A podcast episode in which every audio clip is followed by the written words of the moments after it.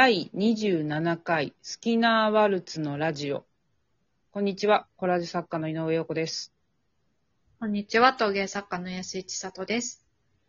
えっと、前は回ちょっといじめの話から少し飛んだんですけれども、まあ、うん。いじめる側の心理っていうのも、まあなんか今だったらわかるかなっていうものがあって、別にその、自分に起こったことを、なんか、肯定するとかではないんですけど、あのーあ、まあそういうことだったのかなっていう整理はついてるんですよね、私の場合はね。うんうんうんうん。まあその中で絵を描いたりとか、うーん、うん。なんか自分が妄想したりとか、あの、よくね、うん。なんかどうやってそのね、いじめをね、こう乗り切ったんですかみたいなことをよく言われるんですけど、なんかね、はいはい逃避してた気がしますね。なんかね。逃避ですか？逃避もは制作に？そう、な、なんかね、制作っていうもの、私、あの、もともとアニメオタクだから、なんかこう、ほうほうおオタク同人誌作ったりとか、そういう同人誌の、その学校以外に居場所があるっていうのがあったんですよ。そうなんですか？それ、中学の時？中学の時ですね、なんか、一つは美術部の仲間とは結構仲良くって、なんかその、うんうん。自分がまあ漫画描いたりとか同人誌作ったりしてる中で、そのうん。受け入れてもらえる場所があったりとか、なんか唯一のその美術部の部室で絵描いてることがオアシスだったっていうか、はいはい、オアシスあったんだ。うん。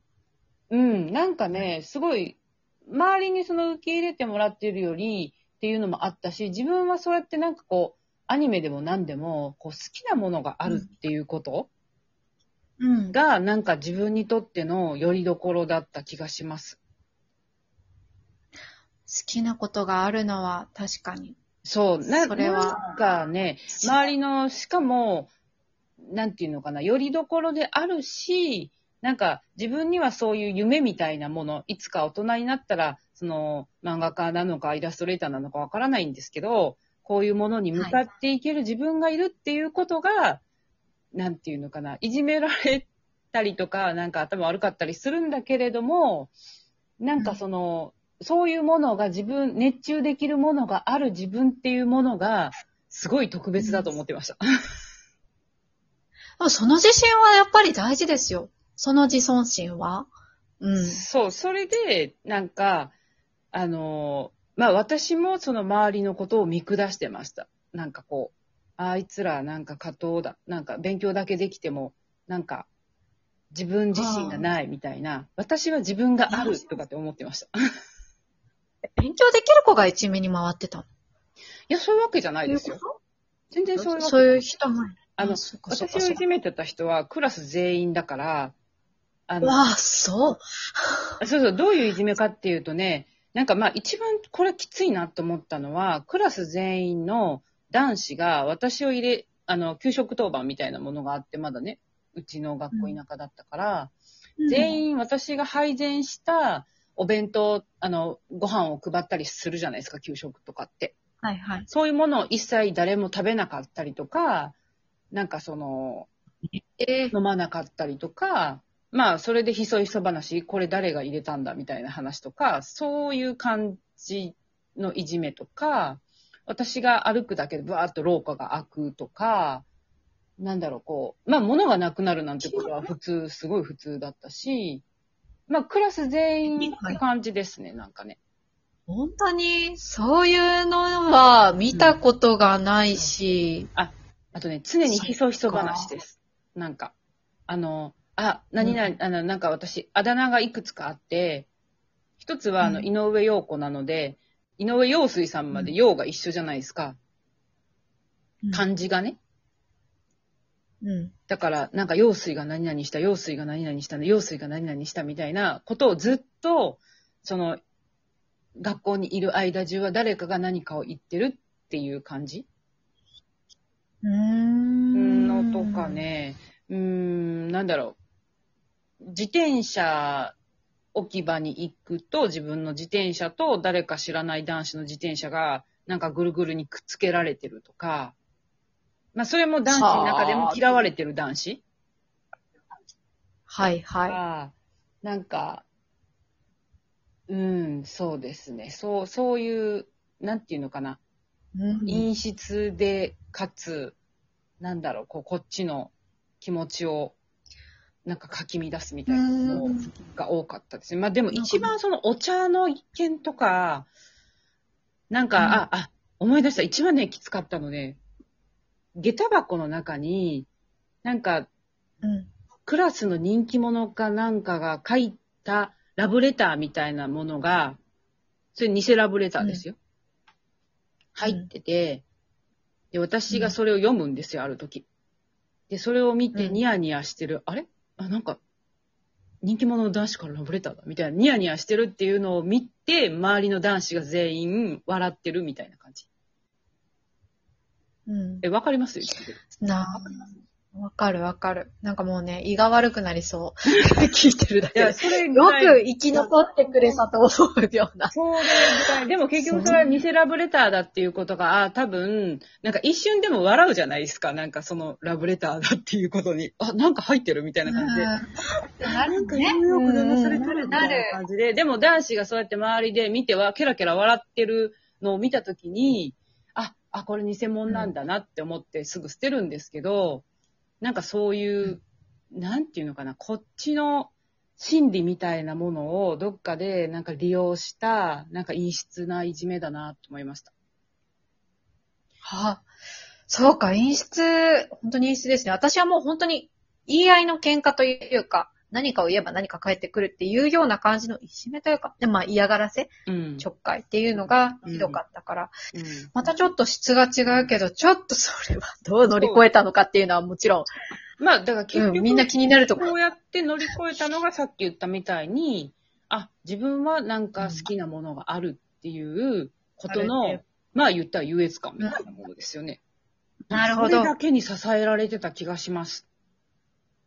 もうそれもない子は、じゃあどうすればいいんでしょうねっていう相談が来そうなぐらいのでもどうなんでしょう。ね。今だとさ、やっぱりアニメとゲームとかさ、私はなんかその、そういう特殊な感じで見られてましたけど、なんかハマれるってことは楽しいと思いますよ。没頭できるわけじゃないですか。私もだからそういう自分が好きなアニメに現実逃避してたので、なんかこう、まあそれはそれで現実逃避してる時はすごい幸せでしたね、なんかね。そっか、現実逃避の手段の現実うん。ね、うん。別世界を立てるというそうか。そうそうそう。だから二次元に逃げる。今の子供たちで、なんか例えばまあいじめに対象に合ってる子が、なんか、あの、ゲームとか、なんかキャラクターとか、二次元の世界に逃げちゃう気持ちはすごいよくわかります。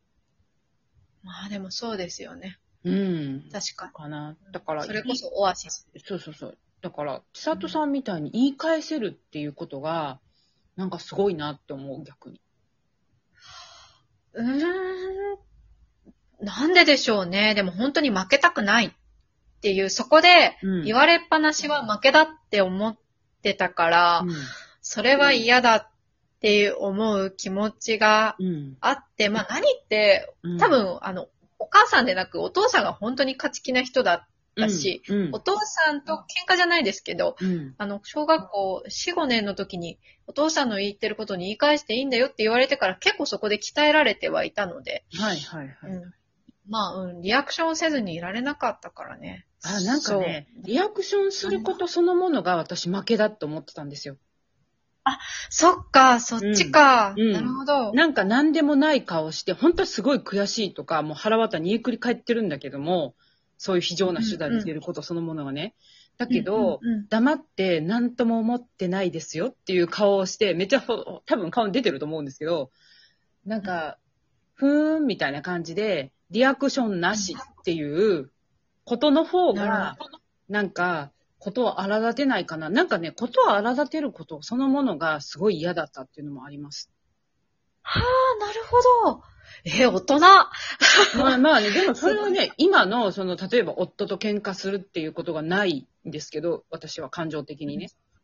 うん今だったら大人だから、論理的にこれはこうこうこうで、こういう理由で間違ってると思いますっていう返事ができるんですけど、子供だからそこまで整理はできなくって、なんかなんとかリアクションゼロを保つっていうことに終始してました。でも、あのー言いますよね。リアクションが欲しいから、相手は。そうそれをやってるから、リアクションが返ってこなければ、そう。やらうんない。勝ちだよっていう話はね、うん結構学校の先生からよく聞くかな。そうなんですよね。だからリアクション、うん、しないことの方が、なんかかっこいいってその時思ってたんですよね。いや、それができるのって、相当な精神力だと思います。と思う。言い返しちゃうのって言ったら脊髄反射だから、何の、あの、なんていうのかな、何の忍耐もいらない。うん、なんかね、いや、だからでもね、それはでも、その本当は言い返したいわけだから、でもはい多分ね、はいもう感情をストップしてしまった感じします、そこで。はあ、感情。うん、感情を出さないっていうことの方を選んだ記憶があって、でもね、本当はね、出した方がいいんですよ、絶対。出した方がいいんですけど、なんかね、もう、消すっていうことに、すごい、うん、力を注いでた気がしますね。なんか今考えるとね。